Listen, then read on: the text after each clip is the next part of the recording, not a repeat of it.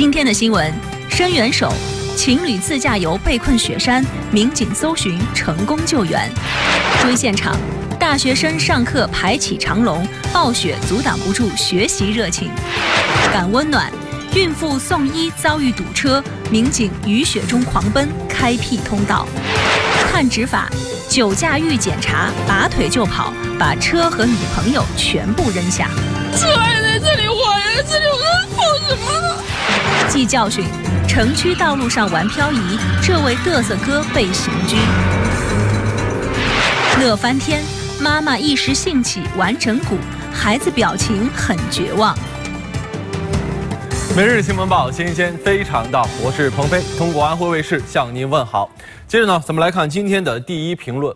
同事之间一起搭个伙做个饭，这个其实非常正常。不过最近在江苏南京一家建筑公司却因为这件事儿被罚了款。哎，这是一家呢来自河南的建筑公司，因为这个工作的需要呢，很多员工在几个月前就被派到南京来筹备项目了。那为了能够节约这个开支，就在这个出租房里面凑钱啊，大家伙搭伙做饭吃。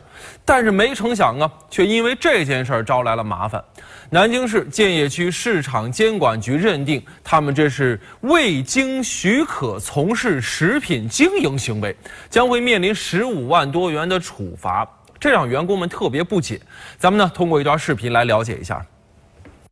第一，我们嗯不销售，也嗯我们那个电焊工张师傅是等于是帮我们的忙，他也不是专职的什么厨师什么的，他本身呃在我们公司干了几十年的这个电焊工了。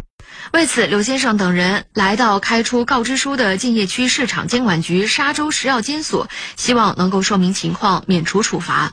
但沙洲食药监所的负责人表示，柳先生等人的行为属于开办员工食堂，必须要有许可证。呃，就比如说买一百块钱的菜，那我们五个人吃，就一人二十块钱。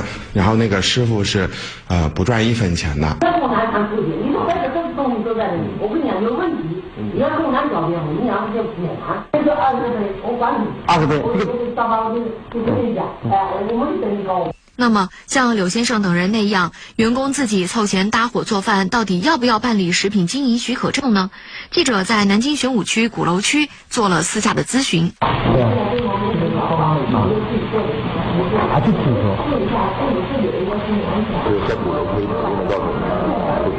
南京玄武区和鼓楼区的市监工作人员均表示，柳先生和同事搭伙做饭的人数规模很小，而且是在民宅之内，不需要办理许可证，只要做到不扰民就行了。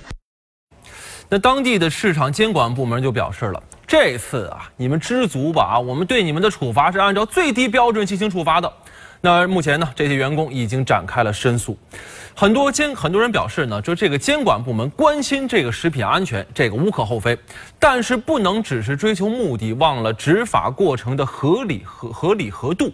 而且呢，这员工搭伙和单位食堂到底怎么界定，并没有明确的界限。就算是真的是小食堂，那也应该前期引导，告诉公司，你们呢，如果要办这个的话，需要准备什么样的手续和证明，而不是一罚了之。还有人调侃了，说我这每天还要给我妈交生活费呢，然后呢，我们也算是一起搭伙吃饭，会不会有一天还要找我妈开个健康证明，还要食品安全证呢？这如果要罚款的话，那千家万户可都交不起呀。建筑公司员工搭伙做饭被罚十五万，监管部门表示这是最轻的处罚。您对这件事儿怎么来看？接着来听今日之声。暴雪橙色预警今天解除，江苏、安徽或仍有中到大雪。今晚八点到明晚八点，陕西、河南、湖北、安徽、江苏等地的部分地区仍有小雪或零星小雪，其中江苏南部、安徽东南部局地有中到大雪。个人自扫门前雪，更管他人瓦上霜。昨日，共青团安徽省委发布抗击冰雪倡议书，号召全省各级团组织、广大团员青年、青年志愿者立即行动起来，有序开展铲雪除冰、交通疏导、救治伤员等各类志愿服务活动。低温雨雪天可弹性入学。安徽省教育厅下发紧急通知，各级各类学校需立即开展安全排查工作，根据实际情况调整作息时间，必要时调课停课。目前，合肥市教育局已宣布，幼儿园和中小学校一月五日至十日停课。六十四趟春运列车实行折扣票价，打折幅度为八或九折。二零一八年春运，铁路部门将对二月一日至三月十二日期间始发的部分临客列车实行票价折扣。目前已初步确定有六十四趟临客列车将试点。中国造骨科手术机器人首次亮相安徽。一月三号，中国造的骨科手术机器人“天机”在安医大一附院首次亮相。这台机器人是目前世界上唯一能开展四肢骨盆骨折以及脊柱全截断手术的骨科机器人。它拥有透视眼、稳定手，操作精度最高可达零点一毫米，在减小手术窗口的同时，还可节省将近一半的手术时间。好，接着来看新闻。一场大雪呢，不但给合肥的市民出行带来了很多的麻烦，也造成了很多车辆受损。昨天早上，合肥市的赵先生准备上班的时候，这一出门看到自己的爱车已经面目全非了。赵先生说：“因为他工作的单位离家很近，以为不会发生意外，所以平时也没买车损险。没想到一夜之间，车子就变成了眼前这样。”啊，在刚刚那辆车被砸到后面一排，我们看到这里的情况更为严重。呃，这一排总共是有三个树都倒下了，共计是有六辆车都被倒下的树木给砸在了下面。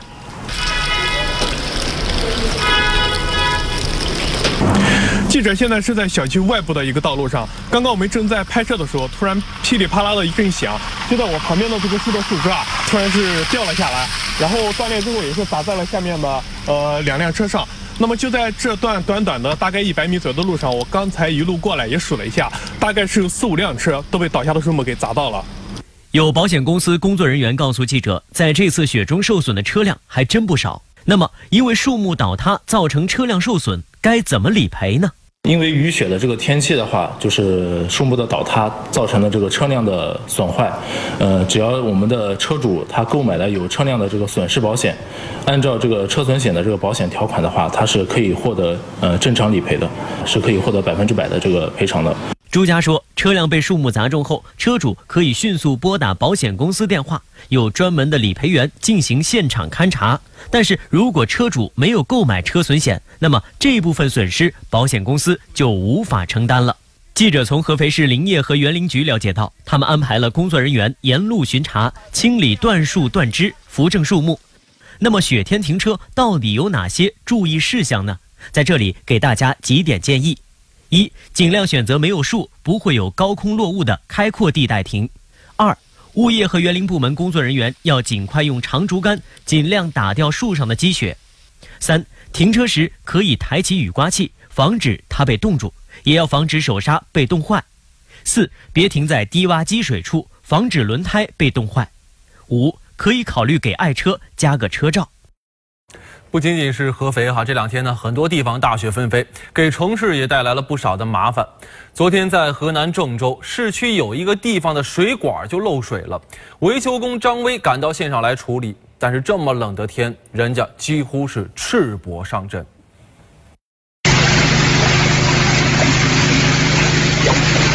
早上七点多，郑州市区的一处表井因井盖砸断水管，造成突发漏水。郑州自来水公司维修班的张威赶到现场紧急处理，因水势较大，抽水不及，同时也为了对周边市民用水不产生影响，张威立马脱掉衣服带水抢修。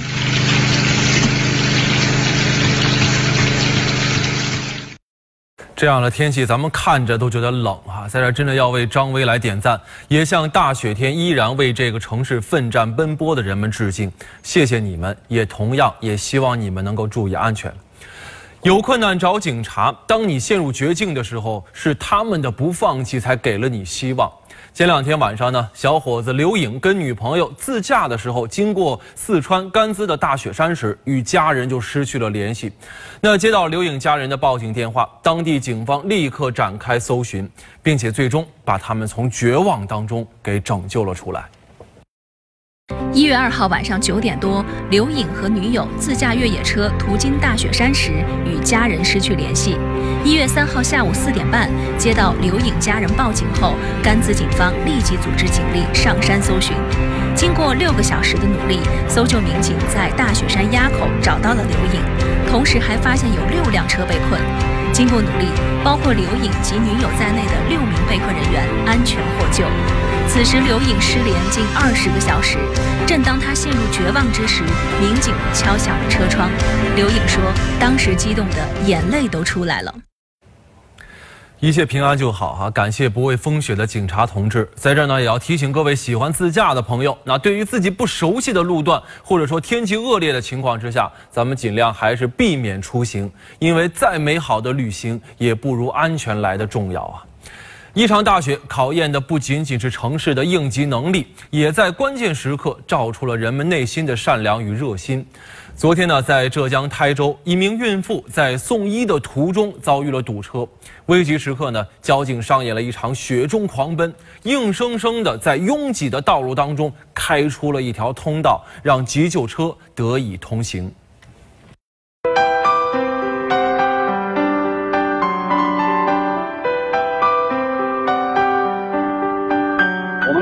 双车道的，单向双车道的。人家中间有一米的那个中间镂空了这个呃隔开的高架的这边呢，不下雨下雨雪嘛，呃喷掉了，我就拉着警灯警嗯一呃逆向上去的。我们这个应急车道呢，就是呃只有六十公分左右，就是说不管行人能能走的。靠车指挥的时候，就是靠左向右都靠一下，靠一下了以后，中间空出了一个。供救护车进供救护车呃过的那个一个路道路道出来，反正就基本上就是刚好呃挤过去，等于变成三车道了，两公里大概总有个一点五公里左右吧，呃这个路还蛮远的，我在前面告诉他们。呃，两边靠左靠右靠出去，嗯，我们后面还有两个队员，嗯，辅警就是说，呃，这呃一步一辆叫他移开，呃，救护车就在跟着我们后面走的，十几分钟，十十多分钟，后面毛毛雨，我的帽子啊，我的那个衣服都全湿了。虽然说这暴雪给大家的生活带来了不少的困难呢，但是学习和生活依旧还要继续。昨天，河南信阳学院的学生们就踏着厚厚的积雪去上课，那顺着前人的脚印排出了壮观的长龙。但是呢，因为是单行道，这途中居然还出现了堵车，那但是都挡不住学习的热情。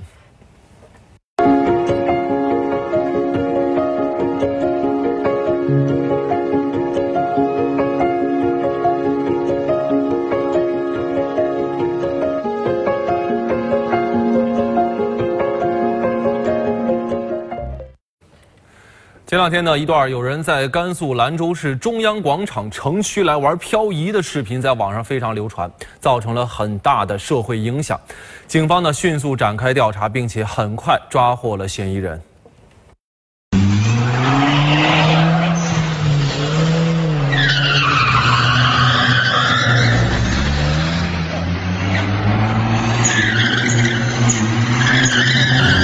视频是二零一八年一月一号上午网上出现的黄色跑车中央广场门口玩漂移的视频。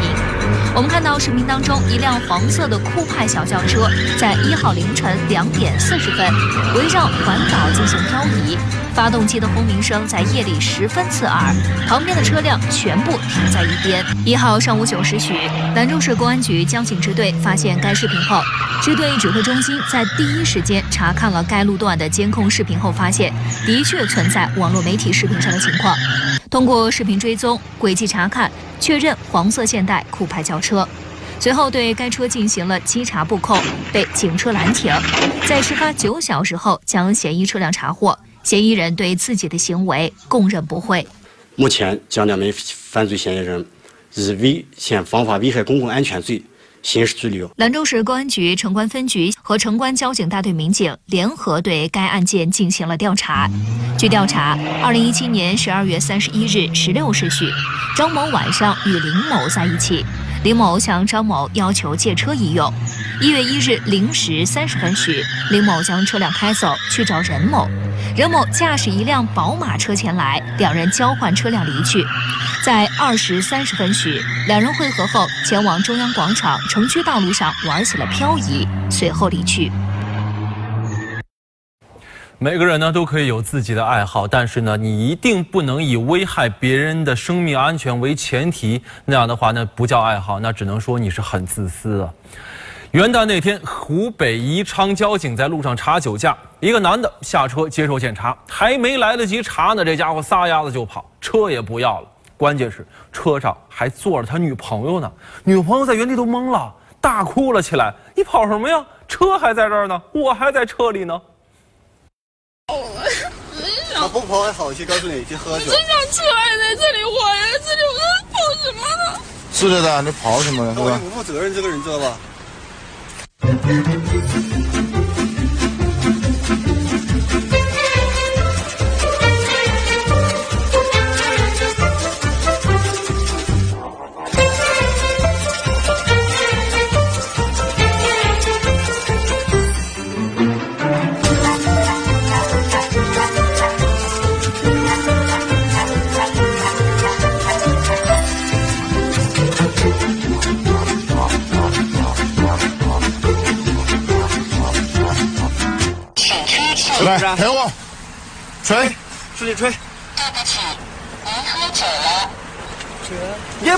喝的不多吗？你跑么子？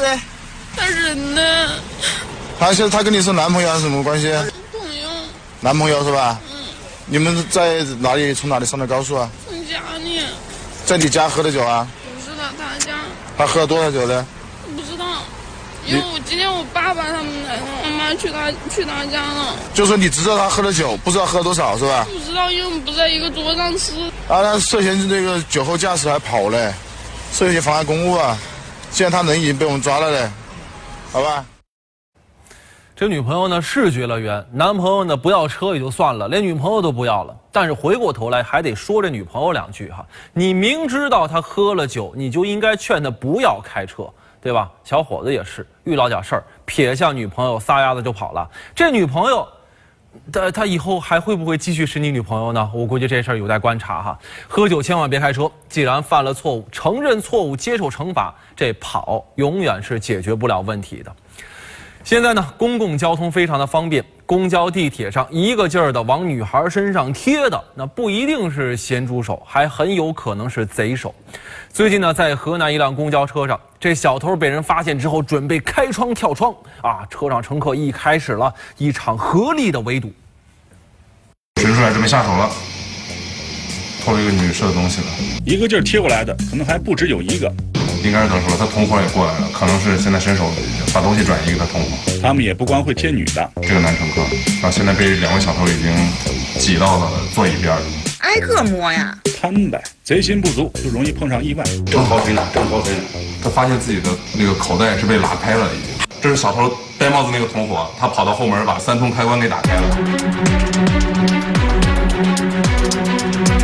由于熟练掌握了应急阀，这个贼成功逃脱。不还有一个吗？想走窗户，你看一条腿和身子都已经伸出去了，被乘客活生生的拽了回来。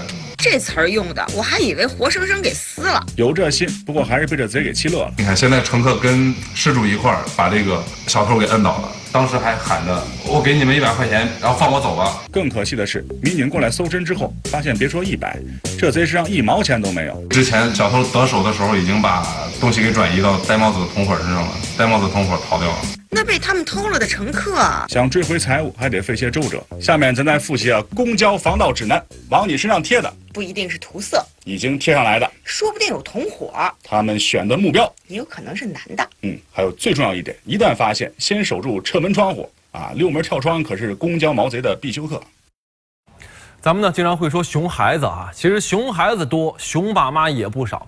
河南南阳的高女士呢，绝对算一个。她家女儿一岁多，刚刚学会走路。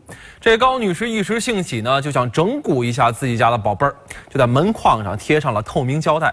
这孩子这么一走就撞上去了，这爸妈笑得前仰后合。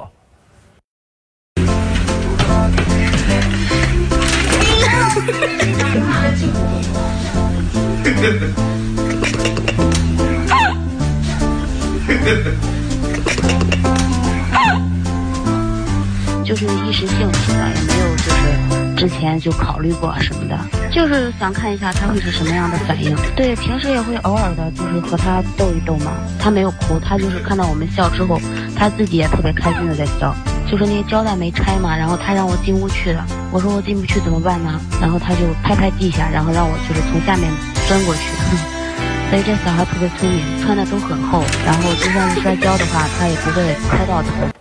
好的，接着来看微观天下，看哪些微博值得我们来关注。如果您看到新奇好玩的微博，也可以关注孙鹏飞 SUN 来告诉我。那总有一些人、一些事儿能够在寒冷的冬夜带给我们不期而遇的温暖。前两天呢，照片上的这一对夫妇，咱们来认识一下哈。华中师范大学的两位退休教师杨旭教授和周鄂生医生，他们俩呢是搭乘美联航的航班回国。飞行的途中，一位患肺癌的乘客突然陷入到了休克。那听到了求救广播，曾经做过校医的周医生赶紧和丈夫一起前往赶去急救，帮助病人抬高双腿、按摩穴位、监测血压和心跳。经过他们的共同努力，陷入休克的男子逃离了危险。那为了感谢他们呢，机长直接帮助他们升到了头等舱。落地的时候呢，还特意到机舱口和老两口挥手道别，真的要特别感谢两位老师啊！有知识的同时，更有一颗爱心呢。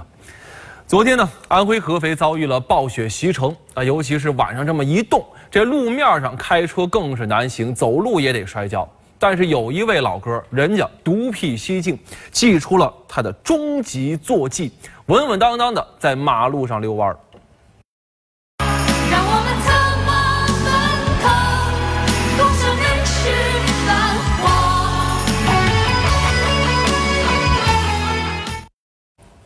老哥稳啊！这四轮驱动不用担心打滑，但是呢，一定得遵守交规，注意安全啊！下面呢，要看到这条微博，首先先给您看一张这照片啊。照片上的小伙子是南京公交集团的一位修理工，叫耿祥新。小耿师傅昨天呢，在江苏南京的六合区。一辆公交车行驶的过程当中，突然抛锚了。小耿师傅前来检修，他只在地上铺了一张薄纸板，就躺在雪地上钻进车底。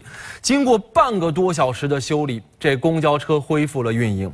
而这个时候，小耿师傅满身都已经沾满了血水和脏水。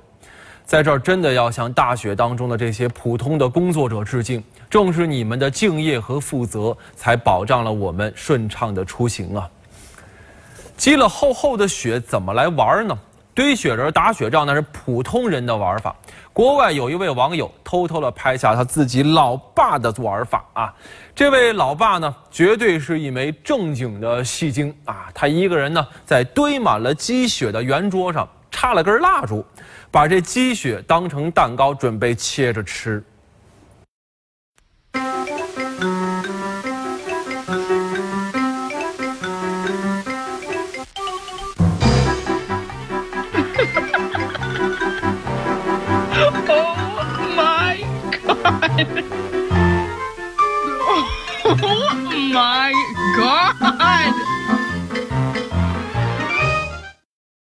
你还别说啊，这水平还真不错，切的很整齐哈，很会演啊！吃几口，我估计就开始要砸蛋糕，开始打雪仗了哈。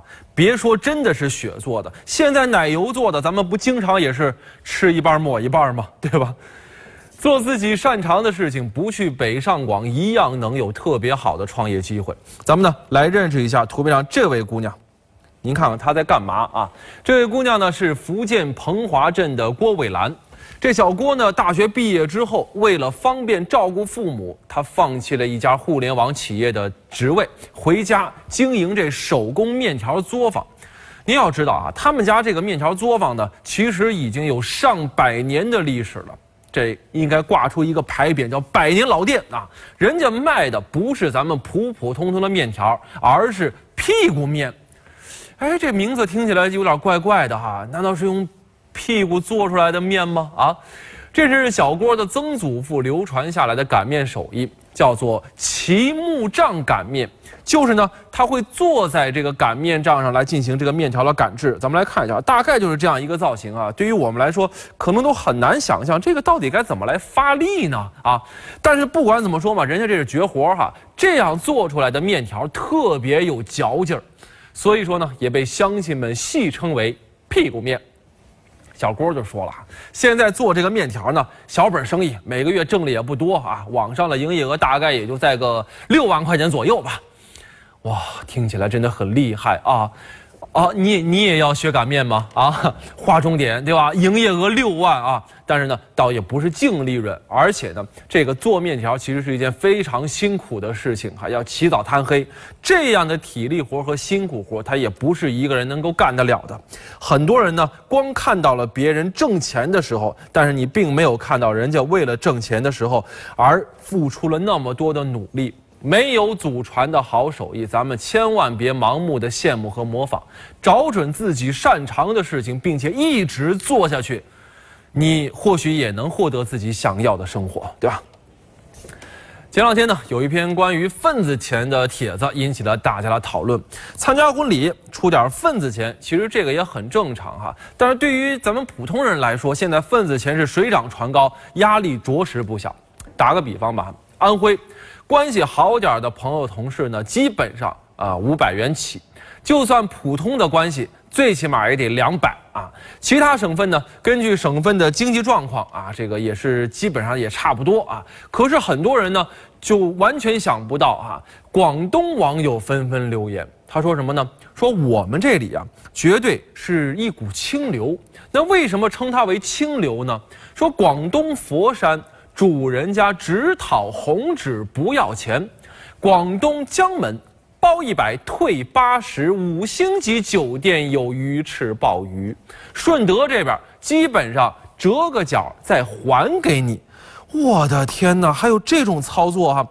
广东还有给五十的，对于很多人来说根本不能理解啊！你去了之后，你说哟，恭喜二位啊，百年好合，来我的红包五十，我估计啊。婚礼结束之后，这段友情也基本上也就彻底玩完了啊！再来看后边，说前天呢才去随的五百，收了五五十，退了四百五。真的是特别厉害，咱们来看一下这个哈，全国红包地图，基本上呢倒也大差不差，但是让人没有想到的，着实是这个贵州这边呢，基本上就稳定在两百两百哈。那越往北方，黑龙江、吉林这边就普遍比较高一些，当然北上广深可能相对来说会更高一些。那总体的看下来呢，广州绝对算是一股清流了哈。其实我倒觉得结婚这个事儿呢，图个喜庆，谁也不指望通过结婚来发家致富，大家开心就好，千万别给自己也别给别人带来太多的压力。好了，感谢收看今天美容。